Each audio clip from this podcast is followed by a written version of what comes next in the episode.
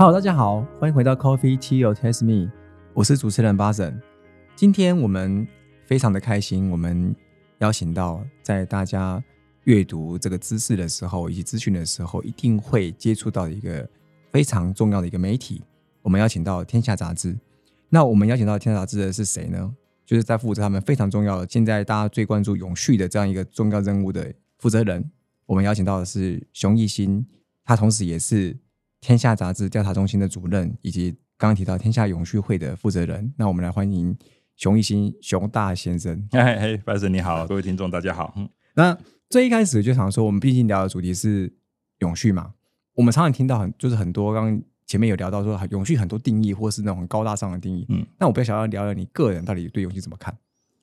呃，其实基本上我也属于高大上那一派啊，因为它高大上 有它高大上的 用意哈，就是联合国定义在满足现代人需求又不影响后代子孙嘛哈。那但是我自己是觉得这几年因为 ESG 的潮流起来哈，很多人谈到永续会比较说跟环境相关呐。那那我我自己是觉得，事实上你如果从 SDGs 的角度来看，它实际上不只是环境，它是包括啊这个社会，尤其是社会面哈。尤其前几年疫情之后，真的是整个社会的。呃，不平等还有贫富差距拉得很大，所以我觉得也是因为这样，所以更需要永续啊。所以我个人是觉得说，永续基本上就是一个追求幸福美好生活的未来的叫做永续啊，它不是只有环境保护或者说社会平等这类，它是应该是更宽广的一个概念，就是一个人类幸福的只要。整个大环境、人类或是整个生态大家是幸福的，其实就是一个永续的表现。嗯，其实有时候不用想的太复杂，是是是，就是什么 ESG 啊，每个面向还是什么过，其实总和来说，大家幸福就对了。对对对对。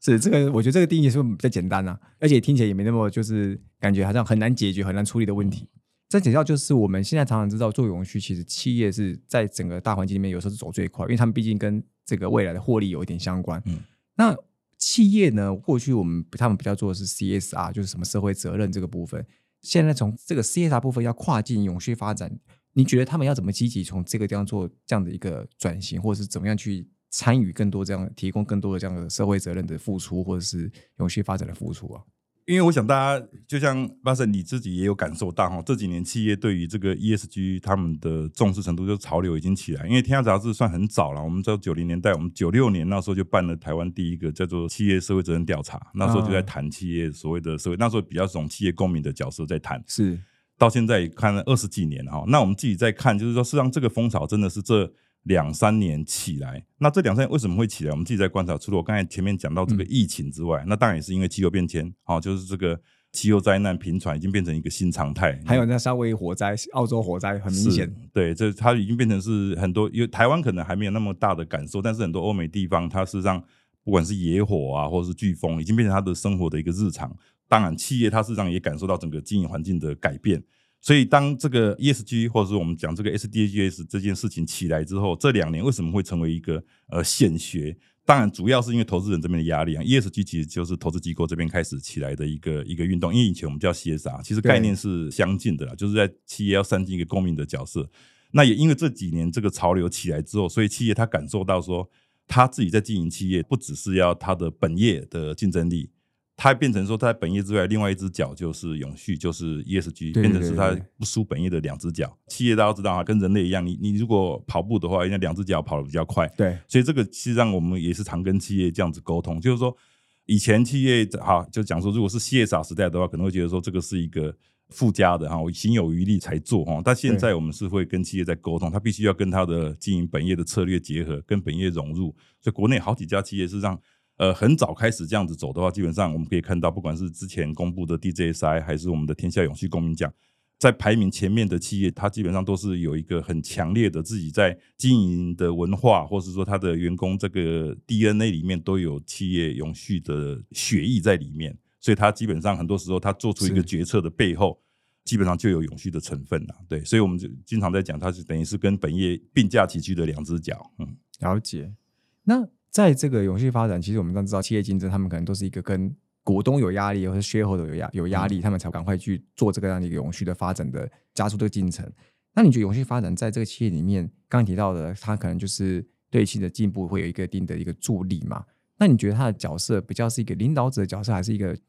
威胁者的角色？就是它是一个，它是用什么样的方式去带动企业做这件事情？呃，刚好我们就是因为天涯是推动这个呃 ESG 发展这么多年，我们自己也感受到很强烈的一个感触了哈，就是说以前台湾的不止台湾，包括全球的企业，他们在做 ESG 或是做 CSR，或是不管是投入永续这一块，就像呃您刚才讲的，它的概念都是有一点像是补偿心态。就是说法，哎，就是说法规要求、投资人要求，或者说我碳排到一某种程度，我必须要做补偿啊。所以大家可以看到，现在近年基本上都是在做补偿啊，都是因为我造成了一些不管我社区的损害，我对员工啊，我可能会有公安的危险，所以我呃，但是像这些，我们都认为说，以现在来看的话，它比较不算是所谓的企业的永续的投入。它只是在停损，它只是本来有在损害东西的，损害一些环境，它只是在不损害而已。对，它只是在做补偿，就是说他对这个环境、对这个社会、对他的同仁或是周遭造成的损害，他做了一些补偿心态。那这个东西我们就其实这个很明显了，因为我长期在这个评比嘛，我们可以看到很多企业基本上为什么它评比可以永远表现比较好，就是说它的很多的专案或者它很多的行动里面，它实际上已经超脱了这个。补偿的心态，它甚至是更进一步啊。这个当然，我们现在国际上有人在讲说 net positive，就是我们的相较呃 net zero 来讲，net zero 是净零嘛。那 net positive 就是说净正效益，净正效益对，净就是这可能说明一下，我我听不还是很。其实简单一句话就是 give more than more than you take，就是说你你在这个社会上比你在这个资源的取得的相较来说，你应该要付出更多，对你应该要付出更多。那这个事实上，我们自己在看这个，接下来会是一个企业经营上面的一个呃越来越主流的显学啊，因为我们在谈近邻，或者说我们在谈社会不平等的这个资助上面，事实上都是用这样的心态。是，所以如果你看一个企业，假设说好，我我我就举实例，我们比如说像台泥啊，台泥它这几年在这个呃永续的声量很强，是，好，那早年你看它在做这个矿区的修复啊，或者是相关的，事实上。它原本还是有一种补偿的心态，因为他对那个矿区对那个有一些自然的一些对带来带来的冲击，所以他去做一些补偿。可是他这几年我们可以看到，他进一步去做这个打卡园区的时候，他为当地这个社区的呃原民青年创造了一些工作机会。对，那甚至他更进一步去做他那个和平港港区的这个珊瑚的修复。是这些照理说，以前从企业 CSR 角度来说的话，他可能不需要做到这一步。哦，那他太多太多了，他就也不不是太多，就是说他他愿意更进一步去企业去当心有余力以后去做更多的这个社会的。正向的动作的时候，基本上它自然就不是为了补偿而已。对对，所以这个就是一个还蛮明明显的例子啊。其实很很多例子都是啊，比如说像台积电，它可能做晶圆，它可能在周遭环境有影响，它去做萤火虫富裕，让那个环境可以变得，因为你知道萤火虫要活，一定要很干净的水跟环境嘛。对。那但是我们如果说从 net positive 来角度来看的话，它这个可能还是说哦，它可能之前造成的环境的冲击，它去做一些补偿或是做一些修复。可是它更进一步，它去做。周边稻农，他帮他的稻杆，以前稻农可能要焚烧稻杆，他去帮他这个稻杆做一些酵素的分解，让他不用焚烧稻杆，然后就让农民土地的利用可以更，然后甚至包括水的这些回收，这些等于是更往 net positive 一步。所以基本上我们在看评价一个企业，它的不管是环境或是社会的作为啊，我们就会去看说它这个初衷，还有它为这个社会带来的这个影响力到底是。它造成的，然后去做补偿的，还是说更进一步的去往前去去做？现在分析的已经很细微，不会只是说只是看看它到底就是你们会分析他做的事情到底是纯补偿还是只是说超过补偿？应该是这样讲哈，因为这几年这样子，大家对于这个 ESG 越来越讲究哈，所以我们这个就是相对的就。坦白说，大家做的都是很好的事情。是，那你要想想看，两个都在做很好的事情，你要硬要把他说他做的比他好，是，所以这中间就会演变出，就是会有一些判断的法则跟机制啦，应该是这样子讲，并不是说一定要求。我也不敢讲说我们这个是比较专业，就是说我们这个慢慢的演进，对，呃，是我我观察评审他们在看一个行动的时候，他的角度会越来越多元，然后越来越深入这样子。嗯，是。那这样可以提到，就是我们企业，我们当然就要。现在很需要很多新的员工，包括像青年时代嘛。那青年时代其实，在永续，我觉得我在领域里面，其实我感受到蛮多青年，他们对于推动这个永续蛮有想法，而且他们常常会只是做有意义的事情，不一定跟薪水有关系。你觉得他们在这个永续发展推动了这样的一个角色是什么样一个定位啊？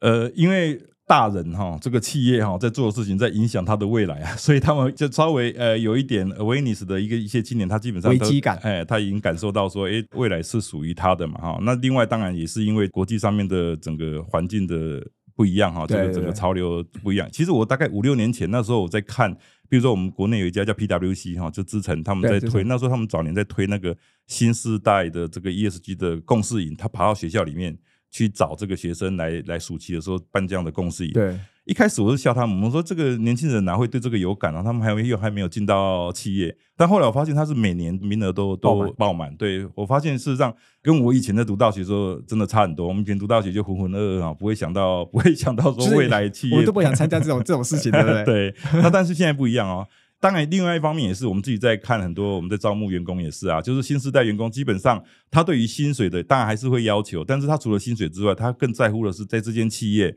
他事实上，他是不是有一些呃成就？哎，有没有一些可以带来一些社会一些改变？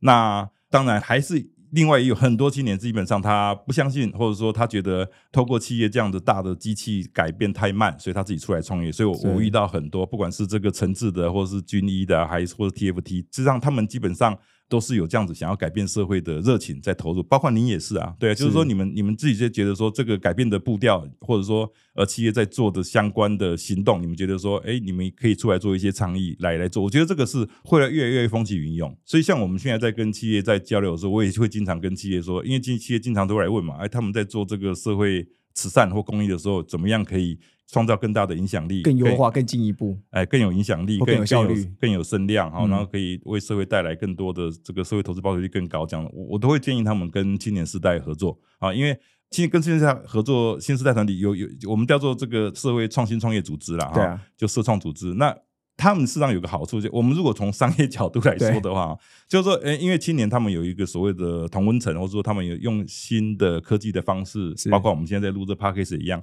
他们在跟社会沟通，事实上有很多传统的企业，他没办法用想到或者用到的渠道或者是这个工具，所以你跟青年团体合作，基本上你的声量一定会可以触及到你以前原来原来触及不到的那些族群。那另外就是年轻人，他事实上的确是比较有创意跟活力。所以他们事实上在做一些社会的行动或社会改变的时候，它可以帮企业带来很多刺激跟激荡。的确，因为我看到很多企业他们在做很多社会行动的时候，里面让我们特别有感的很多都是会有哎跟年轻团体合作，不管是和泰和泰汽车他在办这个青年逐梦计划，或者呃这个是台积电，那或者是 和泰那个公益青年梦想家公益计划，那甚至包括像慈济他们也在做这个青少年这个放大视野，对他们实际上做很多东西，他们都是跟青年团体合作。哎，那那他这个的确声量啊，还有他们就可以预计到的，还有甚至可以看到的问题点，也会超出企业以前自己在自己的本业或者是我们自己站的位置看到的的领域。哎，是，大家跟募集到更多的不同的创意嘛？对对。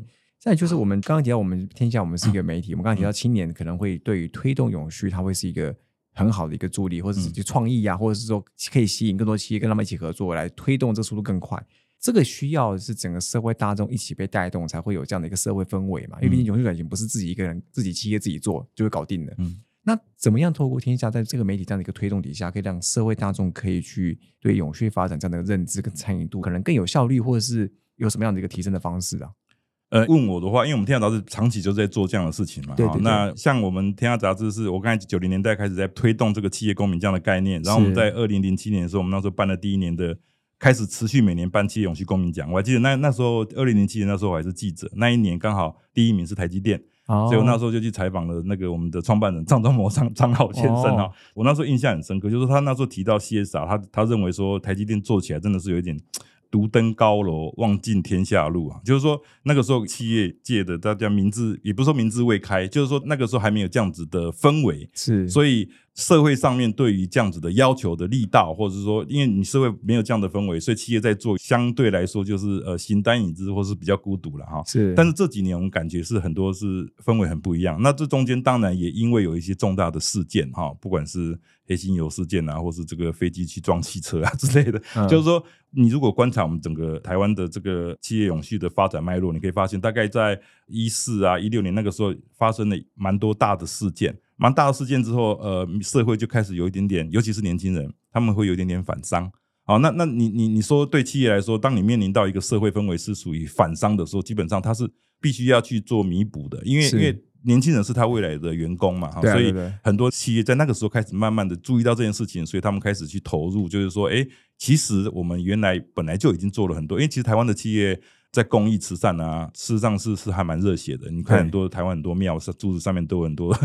企业的名字，你就知道。对对对。那但是他们不懂得沟通哦。那另外就是说，他可能因为少数的一些事件影响到，呃，加上传统华人的企业都是为善不欲人知，哎，是会觉得说这个东西拿出来讲就不纯粹了哈。嗯那但是我们后来我们就会跟这个企业在沟通，就是说你在做这个企业社会责任，或者不管是 CSR 或是 ESG，基本上你是要对你的所有的利害关系人交代，因为你你的企业成就是是股东啊，还有员工啊，对你做的好事，你必须要对这些人负责，你要让他为了负责，你要跟他知道你在干嘛。对，你要把这个声量放到最大，把效益放到最大，把影响力放到最大，才是对于你的所有的利害关系人负责嘛。所以我自己在看，是这几年企业也慢慢的有这样子的概念，所以大家也蛮乐于，或者说去懂得去分享沟通这样的事情。对，甚至当然也有一些比较 over 的啦哈，那个、但会不会就变成嫖绿啊，好或是或是这就个？但是我们先讲刚好我们不谈做就好讲实在一点我们不谈极端的案例啦，就是说基本上企业现在开始慢慢有在做这个社会或是环境相关的，基本上都会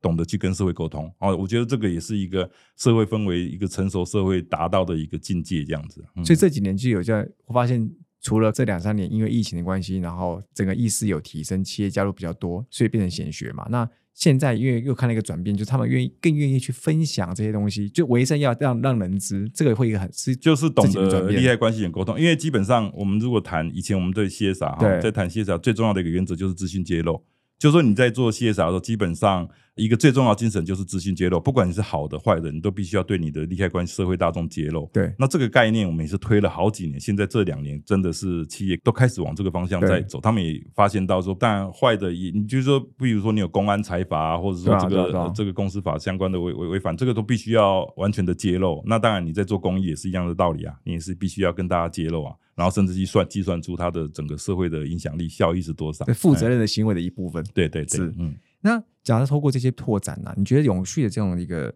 发展这个理念呢、怎么样去融入我们台湾？就是有办法跟台湾的这种社会跟文化去融合在一起？然后，也许我之前有想过说，诶，台湾以前的老一辈的农村或者客家文化，其实它有时候就还蛮永续的。就比如说，它会不会跟这个我们台湾本身本土里面过去的一些传统的一些文化啊、社会，其实有一定的这个连接，然后怎么样去深根进去，跟呃融合在一起啊你讲这个是我们这几年也开始在推动的事情了。譬如我之前有跟这个文化部长在聊过这件事情，文化部长就看到我就说，这个台湾的 ESG 没文化，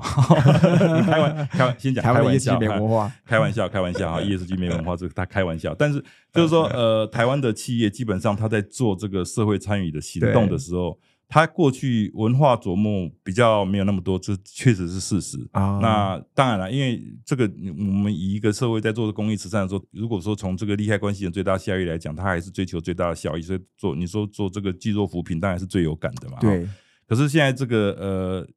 大家的 ESG 都在投入之后，这个变成一个非常多元的一个行动的时候，企业它就要懂得说，用它的核心本业，在不同的领域去创造它的影响力。是，所以我这几年也看到蛮多企业，就像譬如说像客委会，他们也在希望鼓励客家文化之类的。是。那文化部也在推，然后包括文策院，就是说甚至运动也是啊，就是嗯因为你你你讲这个文化的话，它应该是是说各个方面啊，因为体育署之前也来找过我们说，哎，台湾的企业都不做体育赞助啊之类的，这应该是归结到嗯。说，应该说台湾的企业 ESG 已经发展到非常成熟了，然后大家在这资源越来越多之后，当然它就不应该再集中在偏乡学童啊这些的，它应该要可以有一些更多元化。那对企业来说，我们如果从商业角度来讲的话，你在做一个呃 ESG 的行动或者一个专案的时候，你也希望可以得到更多的声量、更多的能见度嘛，哈。那假设说今天大家都去做奖学金，大家就去做净摊，就塞满了，哦你知道吗？对，那你 你你你后进者，你当然本来就不容易被看见嘛。对尤其假设你又不是红海的话，对 对对比如我最爱讲说，像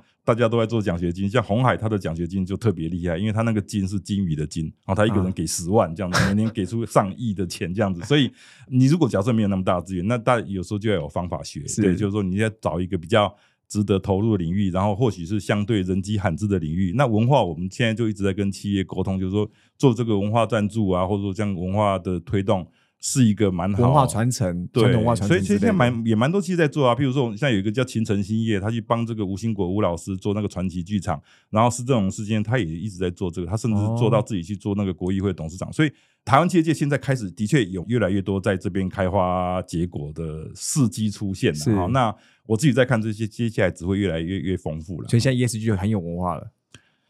呃，我不知道这个要让文化部长来评断，我不我不方便评断。是那最后啊，就想要跟熊浩那边了了解一下，就是以你的角色，你觉嗯得二零二四年我们台湾在做永续发展这一块有什么样的一个机会或者是挑战？嗯，因为我们在两年前天下杂志，因为就是每年我们这公民奖公布之后，就很多企业他希望可以有更多的交流或是回馈嘛，所以我们在是两年前成立一个叫天下永续会，就是你刚才提到我的职称里面有一个叫永续会负责人，是。我们在打造这个企业来这边共好共学的平台的过程中，哈，事实上我们也发现说，哎，进一步去看企业他们在做投入永续或投入 ESG 的时候，呃，很多时候是让他们有一些痛点或是机会或是挑战，是我们以前呃看不到。就是我们如果单纯只做评选的话，以前可能不会去注意到他们的 痛点啊。就是不会，但是评选可能不会不会特别问到，他就不会特别讲。对，那那因为这两年跟企业他们这个有深入的互动之后，我们事实上发现台湾每年呃这个 ESG 在发展，的确有很多不同的潮流跟趋势。我想你应该感受到，二零二三啊，二零二三年基本上这个生物多样性就是一个很多大型企业都在讨论。对那我们自己在看二零二四年，大概有几个几个风险跟几个机会啦。那风险的话，基本上因为我们先讲短期啊，像气候变迁这个是长期的风险，我们先不谈的话，是以二零二四来讲，我们自己在看，比如说人才短缺，就真的是因为少子化。我自己我们那时候有算过，就是说疫情之后这三年回来哈，年轻人企业用的比之前疫情前少了哦，好像三分之一还是三分之差了很多，所以大家都看到企业在缺工嘛，所以这个人才短缺是二零二四年呃所有企业要永续发展一定会面临到的一个问题。那另外一个当然就是中美角力嘛，中美角力大家可以看到这个呃 美国美国跟中国大陆的这个台湾夹在中间，一定会，所以你要怎么样在中间去风险化，怎么样去做这个呃脱钩，这个是还蛮关键的一个，也是是一个很大的呃风险。啊，另外一个当然有治安，哈、治安这个大家过去这两年，大家看到很多呃骇客啊，或是相关的勒勒索软体的，像这个二零二四还是会发生，所以我们是自己在看二零二四这三个风险还蛮关键的。那但是我们也看到一些助攻的机会啊，因为呃，我先讲，就很多企业他们在看气候灾难或气候风险的时候，他们把它定位为是一个风险，然后去做规避。但是很多更厉害或者说更聪明的企业，他们实际上在里面看到很多机会。譬如说我刚才讲的，接下来要讲的这三个风险呃机会，基本上都跟气候有关。一个当然是就生物多样性，对啊，很多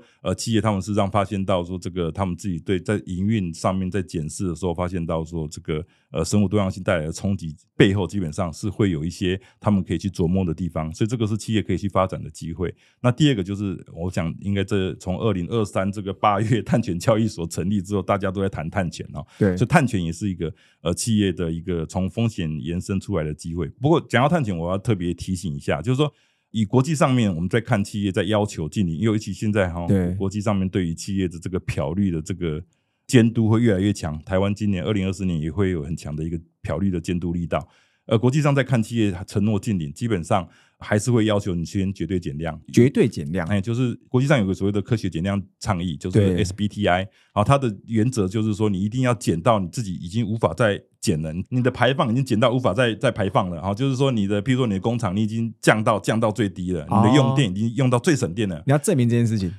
对你已经减到无法再减了，你只大概剩下的，你如果真的已经减到无法不能再减，你才可以用 offset，你才可以去买碳权。哦哎，所以道理说，我们从一个企业在做近邻的整个路径来讲的话，offset 就是说碳权应该是最后面末段的一个补偿手段。对对，但是现在很多企业因为台湾买不到绿电嘛，哈也不能怪企业啊，就是整个环境上面，台湾因为台湾大部分的企业都是因为用电产生的碳排放，那因为他买不到绿电，那他就想说用就把脑筋动到碳权上面来想说可以不可以因此来减少碳排。当然不是说不要企业去买碳权，企业当然还是要积极去挖取，还要积极去布局碳权这件事情，但是它不应该是成为它减碳的唯一手段，要不然就变赎罪券了。所以是所以这个我还是特别强调一下。你刚才讲补偿作为而已。，对对，所以我刚才讲，一个是生物多样性，一个是碳权。那第三个最后一个机会，我自己是看是范畴三呐，就是说，就像我刚才讲，大家在做减碳的时候，其实不可能一家企业不可能完全靠自己减到近零，它一定要靠的供应链。然后另外供应链之外，另外就是交通。所以我们看到这个